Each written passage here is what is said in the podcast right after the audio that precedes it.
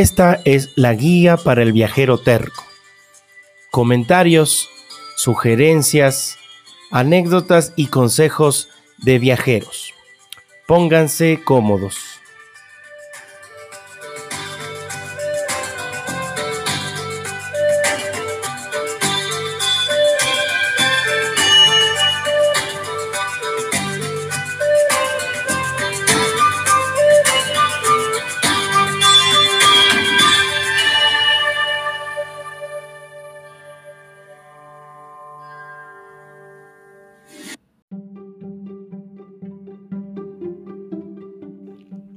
Hola, hola viajeros tercos, ¿cómo están? Espero que estén disfrutando de este relato que se llama Flirteando con la clandestinidad. Este es el segundo capítulo de este primer relato. Este es mi podcast que se llama Guía para el Viajero Terco. Espero que me sigan en mis redes, en Instagram y en Twitter me encuentran como jc.voyage. Ahí pueden dejarme sus comentarios, cualquier sugerencia, preguntas, si quieren hablar de viajes, pues es muy bienvenido. Ahí van a encontrar en el Instagram también fotos de viajes eh, alrededor del mundo y también de este del que estoy comentándoles, que es entre Turquía y Siria del año 2010.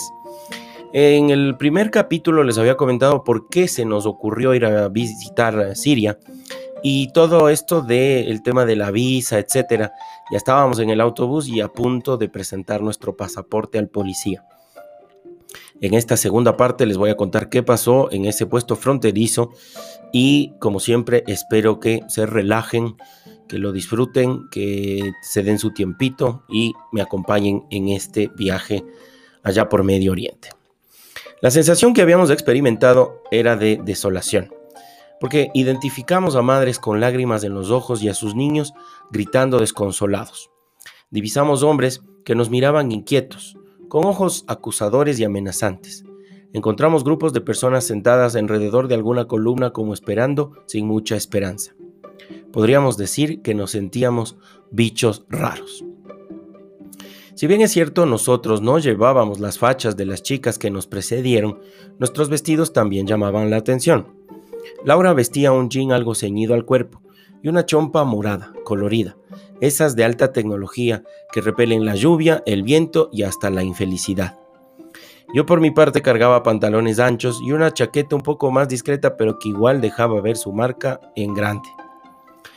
Me acerqué a la ventanilla, dejando a Laura medio paso detrás, y entregué los pasaportes al hombre que estaba del otro lado del cristal, quien con aspecto mustio me los recibió. El oficial era un tipo de bigotes importantes, ancho de huesos, de pelo negro intenso y con peinado a raya de costado. Tomó los documentos dejándonos ver un brazalete de oro muy brillante, que de seguro pesaba más que nuestros dos equipajes juntos, y se los acercó varias veces a sus ojos negros intensos, frunciendo el ceño. Finalmente se levantó y se aproximó a una computadora que tenía unos metros detrás, donde se puso a revisar alguna cosa. La musiquita del autobús había sido reemplazada por un galimatías compuesto por gritos, discusiones, sollozos y ese incomprensible murmullo que uno siente cuando escucha a una multitud hablar en un idioma que no es el de uno. Si le sumamos a la espera en la fila los 20 minutos adicionales que le tomó al oficial revisar los pasaportes una y otra vez, hoja tras hoja, habíamos estado ahí una eterna media hora. En ella fuimos espectadores en primera fila de una sinfonía de acontecimientos y emociones. De repente escuchamos unos quejidos más estridentes que los habituales, digamos. Giramos nuestras cabezas y vimos entrar por la mampara principal del salón a un grupo compuesto por tres personas. Dos de ellas eran policías vestidas de negro con sus portentosos cascos, y la tercera un hombre que iba por delante con sus manos esposadas y con la mirada perdida. Los tres venían perseguidos por una mujer o quizás eran dos, quienes emitían esos gemidos desconsolados. Supusimos que eran familiares del detenido. El grupo caminaba en nuestra dirección por lo que atinamos a hacernos a un lado dando un brinco. Pasaron a empellones por entre los que estábamos en su camino, abrieron una de las múltiples puertas que había a nuestro costado y se encerraron allí. Las dos mujeres quedaron afuera, envueltas en sollozos desgarradores. Trágica, muy trágica la escena. Nos miramos con Laura y sin necesidad de decir una sola palabra entendimos lo que estaba pensando el otro. ¡Qué cagazo! Sentíamos con cierta razón que nuestras vidas estaban en peligro. Empezó a invadirnos la impaciencia y la ansiedad porque pasaban y pasaban los minutos. Eran 40 ya y no teníamos respuesta. Cada tanto el amable chofer del bus nos regresaba a ver desde el sitio que había elegido para tomarse un café, en un barcito ubicado justo en la esquina opuesta donde estábamos nosotros dos. Lo hacía para verificar cómo iba nuestro trámite, mientras Laura y yo seguíamos tratando de mantener la calma, buscando hacernos entender en una lengua que no era ni la nuestra ni la de los oficiales, el inglés. Finalmente, el hombre de los gruesos bigotes regresó a su asiento.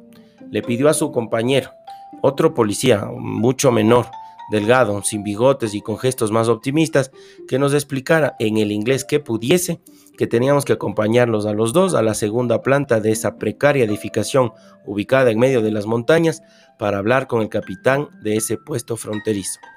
Vamos a tener que entrevistarlos en privado, nos dijo. Por Dios, no podíamos más del susto. Y aquí cabe un pequeño comentario. Para el año 2010, Laura y yo cumplíamos dos de los principios básicos que se debe tener para llegar a ser un buen humano prejuicioso y temeroso del prójimo.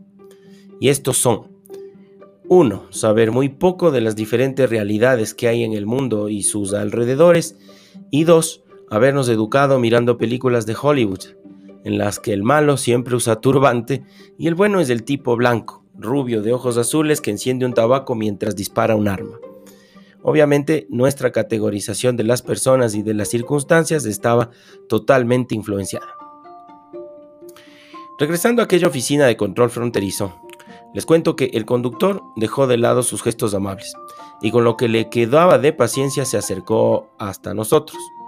Nos dijo que lamentablemente, su voz parecía de lamentación, el trayecto del bus debía continuar, no podía haber más demoras. Él tenía todavía un trajín de dos horas hasta Alepo, así es que con toda la tristeza que su cara podía expresar, nos pidió que fuésemos hasta el colectivo, agarrásemos nuestras maletas y esperásemos al siguiente turno, que pasaría por ahí aproximadamente seis horas más tarde, es decir, a medianoche. Nuestro transporte nos estaba abandonando. Los motivos para sentarnos a llorar ya en ese punto no eran pocos, pero no había espacio para la autocompasión. Caminamos rápidamente fuera de las oficinas, cruzamos el par de calles atestadas de autos, llegamos hasta donde estaba el autobús y agarramos nuestras maletas. Y listo. Si había que quedarse, nos quedábamos y a llorar a otra parte. Regresamos con nuestras mochilas a cuestas para de una buena vez acompañar a estos oficiales a entrevistarnos con el capitán de esa sección aduanera y explicarle el porqué de nuestra visita a su país. Atrás quedó el susto por el joven esposado, los sollozos de las mujeres con velos, los hombres con turbantes y las chicas occidentales que al parecer eran sexys y provocativas con sus atuendos. Ahora teníamos que concentrarnos en convencer al policía de que nuestras intenciones no eran hostiles, demostrarle que no teníamos planificado hacer una revolución en contra del gobierno y que no éramos espías enviados por Occidente para organizar una revuelta. Cabe mencionar que todos estos oficiales alguna razón tenían en desconfiar tanto de los extranjeros que ingresaban a su país. Nada más días después de estos acontecimientos que les estoy relatando en esta frontera, entre enero y febrero del 2011, empezó en varios países de credo musulmán y dentro de la mismísima Siria lo que se dio en llamar la primavera árabe. Tal vez la recuerden. Fue detonada inicialmente por un alza en los precios de las materias primas con las que las naciones de esta región elaboran uno de sus más importantes alimentos, el pan. Terminó con el derrocamiento de varios mandatarios que habían estado por décadas en el poder. Desató además una guerra civil dentro de esta nación, de Siria, la que continuó hasta fines del 2019. Subimos a la segunda planta rumbo a la famosa oficina y entramos en ella. El olor a cigarrillo ya formaba parte esencial del paisaje. El cuadrado y oscuro salón tenía un piso de parqué sin mucho brillo, un gran escritorio de color marrón y estaba adornado con otro símbolo que para nosotros ya era infaltable, el retrato de Bashar. Nos recibió el jefe del tropel, quien simuló una sonrisa, sobre todo al ver a Laura como preguntándose, ¿y estos qué hacen aquí? Sus bigotes le hacían competencia a los del oficial que nos había entrevistado de inicio, consultó nuestras nacionalidades y el motivo de nuestra visita, siempre con la ayuda del policía joven que hacía las veces de intérprete. Tengo que confesar que empezamos a sentir cierto grado de aprecio por él, porque intentaba ayudarnos en esos momentos de confusión. Venimos a visitar a una amiga que vive en Damasco y que trabaja para una importante empresa. Le dijimos en un inglés exagerado. Pretendíamos que la exageración del acento le hiciera notar que para, o sea, le hiciera notar a él que para nosotros también era difícil hablar en una lengua que no dominábamos mucho más que el intérprete. El capitán nos explicó que tendríamos que esperar y ser pacientes, que pocas veces tenían pasaportes de nuestras nacionalidades queriendo entrar a Siria por ese cruce fronterizo. En realidad, entre líneas entendíamos que quería decir que nunca las había tenido, esos pasaportes, así, tan, tan raros como los nuestros. Supimos entender y nos sentamos en una de las sillas que había en esa hedionda oficina. Al fin tuvimos un minuto para cruzar palabra con Laura.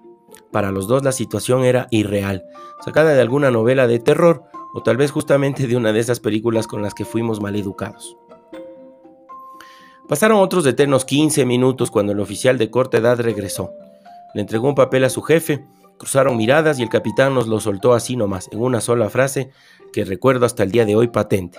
I'm sorry, but you, you have to come back to Turkey. Please follow the police officer. Así con ese acento. En español, lo siento, pero tienen que regresar a Turquía. Por favor, sigan al oficial de policía. Y no dijo mucho más. Se levantó de su silla y nos invitó a retirarnos. El joven oficial eh, se adelantó a abrir la puerta, masculló algo que no entendimos bien pero que parecía una disculpa y nos pidió empezar a bajar la escalera. Un frío sudor recorrió mi espalda. Yo esperaba por las esposas de mis muñecas. Tengo que confesar que en principio pensé o pensábamos que estábamos detenidos y no sabía bien el por qué. Todo lo que habíamos visto en esa casi hora allí nos había llenado de más prejuicios de los que ya teníamos. Mientras bajábamos por las escaleras preguntamos, con la voz entrecortada porque estábamos nerviosos, las razones de esa detención o deportación, como le quieran llamar. Creíamos que era por alguna vestimenta inadecuada. Mostramos nuestras alianzas, nuestros anillos de, casamiento en los anulares de enseñar de justamente estar casados como Dios y la Iglesia Occidental dictan. Intentamos averiguarlo de todas las maneras posibles, pero no hubo forma. El joven uniformado eh, no tenía autorización para darnos mucha más información y sus órdenes eran claras. Eh, nosotros teníamos que seguirlo hasta estar afuera del edificio y esperar en la escasa vereda a que pasara un autobús con destino a Antioquía. También podía ser algún camionero deprimido en busca de compañía o quién sabe, un viajero solitario que tuviera espacio y ganas de incomodarse. Al oficial le importaba poco cuál sería nuestro transporte. Él tenía una misión que consistía en devolvernos al control fronterizo turco, ese que habíamos cruzado eh, minutos u horas antes y que para hacerlo a pie resultaba lejano. Aún temblando de los nervios, salimos por la mampara del salón escoltados, esperando a ser esposados, lo cual ventajosamente nunca ocurrió. Sin embargo, todo aquello era bastante humillante. Nos sentíamos observados y acusados por decenas de miradas que parecían o se sentían como flechas disparadas hacia nosotros. La tarde era fría, como les había dicho, y afortunadamente no tuvimos que esperar mucho porque un hombre paró su vehículo y accedió a hacernos el favor, digamos, de llevarnos, siempre y cuando le pagásemos al final del trayecto un valor acordado. Haciendo la conversión daba unos 10 dólares. La situación no tenía mucha cara de ser un favor, pero tampoco teníamos más opciones. Nos quedaba simplemente acomodarnos, agradecer y aceptar. En efecto, eso hicimos. Nos despedimos del oficial que nos había escoltado hasta ahí y que había hecho las de traductor. Subimos a ese sedán blanco que tenía parte de los asientos traseros abatidos y el portaequipaje repleto hasta el techo de servilletas, tisús y papel higiénico. El espacio que quedaba era el justo para una persona atrás y otra adelante en el asiento del copiloto. El conductor era un hombre de piel oscura, dientes descuidados, pómulos prominentes, un pequeño rasgo de ictericia marcado en ese par de ojos hundidos y un penetrante olor a especias y cigarrillo. Venía de Siria e iba hacia Turquía a hacer negocio con lo que llevaba. Sabíamos que el viaje tomaría cerca de dos horas y que de ese susto no nos olvidaríamos jamás. Nos preguntamos con Laura un par de cosas sin importancia, más bien como para confirmar que el otro estuviese ahí. Necesitábamos recordar que no nos encontrábamos solos en medio de esa situación alucinante. El sedán agarró la ruta. La parada para el sello de reingreso a Turquía fue un mero trámite y empezamos a retomar las curvas que habíamos hecho horas antes. Nuestro chofer parecía concentrado, como queriendo llegar rápido. En un punto cerró la ventanilla que, venía medio abierta y encendió un cigarrillo. Este hecho nos llamó poderosamente la atención, pero no tuvimos espíritu para comentar nada. A continuación, el hombre subió el volumen de la radio y empezó a disfrutar de su momento como si nosotros no estuviésemos. Yo me imagino que seguramente eso mismo estaba deseando. Recuerdo haber sacado un par de fotos del paisaje porque desde un automóvil particular se lo podía apreciar mejor que desde un autobús. Pasaban los minutos, pasaban los kilómetros y finalmente cayó la noche. Durante el trayecto, nuestro amigo Sirio nos dijo su nombre, al mismo tiempo que nos explicó en inglés que no hablaba inglés. Así es que era un caso perdido, las posibilidades de alguna charla eran nulas. Repitió, repitió varias veces el ritual de cerrar la ventanilla y encender un tabaco, poner música en alto volumen e, e ignorarnos más de lo que ya lo hacía normalmente. Entrábamos a la ciudad de Antioquía cuando empezó a llover. Así es que imagínense, no faltaba ya nada, todos los elementos para hacer de este relato un drama estaban presentes. Al menos teníamos el consuelo de que el viaje no era largo. De hecho, empezábamos a llegar, pero un nuevo problema se empezaba a vislumbrar.